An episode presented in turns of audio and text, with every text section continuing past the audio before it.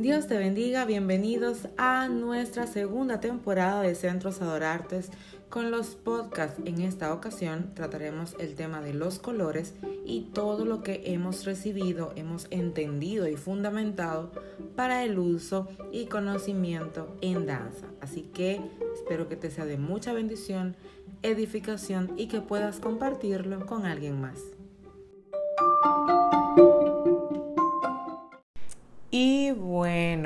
Llegando ya al último episodio, quiero saludarte, esperando que te encuentres súper bien y que estos temas te hayan sido de bendición, que los hayas disfrutado, compartido con tus equipos y muy listos para eh, el próximo episodio, o más bien la próxima temporada, que vamos a hablar sobre instrumentos para danzar.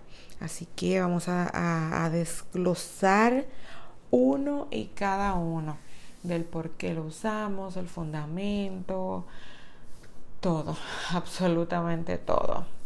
Pero antes de llegar a ese punto, vamos a completar lo que nos corresponde hoy, que es hablar sobre la convicción y el fundamento de los colores.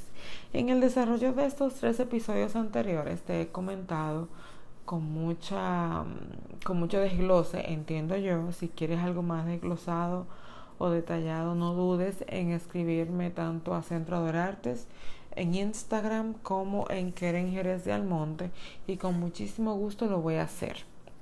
Lo que sí quiero es que eh, podamos irnos hoy con una, este, una idea más clara y con una convicción más definida. Todo lo que nosotros hacemos en danza, se los comentaba en el primer, la primera temporada, todo lo que hacemos nosotros es un fundamento. Todo lo que nosotros usamos tiene una única razón de exaltar al nombre del Señor y por ende el fundamento es bíblico, es ministracional y es digerible.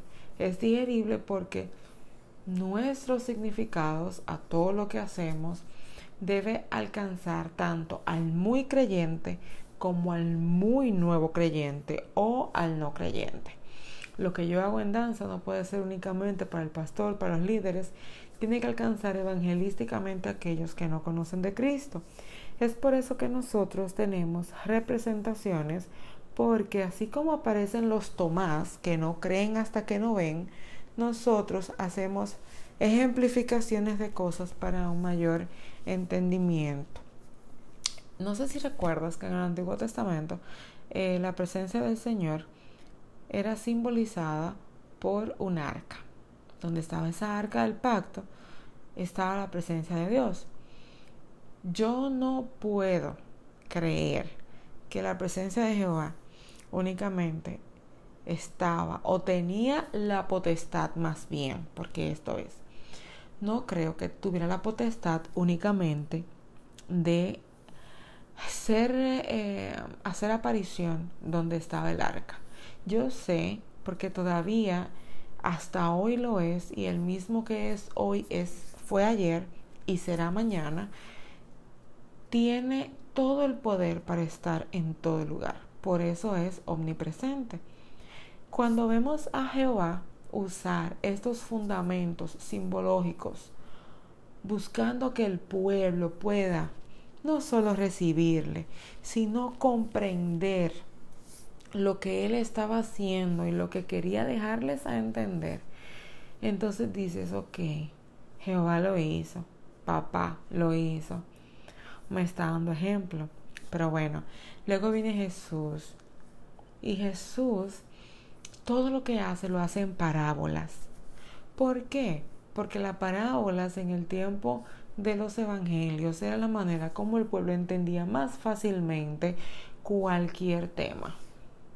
Y Jesús lo que hace es que me imagino teniendo Jesús todos los diseños de prédicas celestiales habidas y por haber, habla en un lenguaje más llano, con el único fin de que la gente pueda recibir lo que Él trae. Pero vemos al Espíritu Santo que de igual forma, el caballero, se presenta ante Jesús en su bautismo en forma de paloma. ¿por qué el Espíritu Santo baja como paloma y no con un viento recio como el tiempo de Elías? Porque el Espíritu Santo no simplemente eh, unió el cielo y la tierra para decir, este es el Hijo de Dios. ¿Por qué? No, Jehová vuelve y hace una, este, una demostración o nos muestra el poder del Espíritu Santo de una manera articulada para aquel que es un bebé. Porque indiscutiblemente muchas de las cosas que hacemos en representación, las alas sobre todo, que a pesar de que es un instrumento muy criticado, y ya les voy a decir en la próxima temporada el por qué, hace una representación tan clara y absoluta de la presencia angelical en medio de la congregación de los santos. ¿Por qué lo necesitamos? Oh, porque realmente nosotros, no todos, creemos. Unos creemos cuando vemos y otros entendemos el nivel espiritual cuando vemos algo comparativo en lo natural. Es por eso que yo hoy quiero hacerte un llamado. No basta con que uses un color. No basta con que tengas un nombre para una combinación. No basta que uses los mejores trajes, las mejores telas. No basta. Si no lo vives, si no lo crees y si no lo practicas, entonces de nada vale que digas, este color representa tal cosa. Recuerda que a pesar de que la Biblia es teórica, el Evangelio es práctico. Y cuando tú y yo estamos en el altar, somos sumamente prácticos. Entonces, tomemos y hagamos una resolución. Está terminando el 2019 y para muchos es una ventaja para tener nuevos comienzos. Pero yo quiero invitarte a que no esperes los nuevos comienzos para el 2020. Comiénzalo hoy comienza a sembrar lo que tú quieres ver en el 2020, porque indiscutiblemente no son los colores que van a ministrar, es lo que tú eres y lo que portas.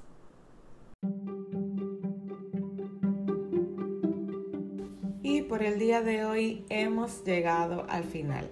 Te invitamos a que compartas lo que has recibido, que otros puedan también recibir el conocimiento del fundamento por la importancia que tiene para nosotros en las artes los colores.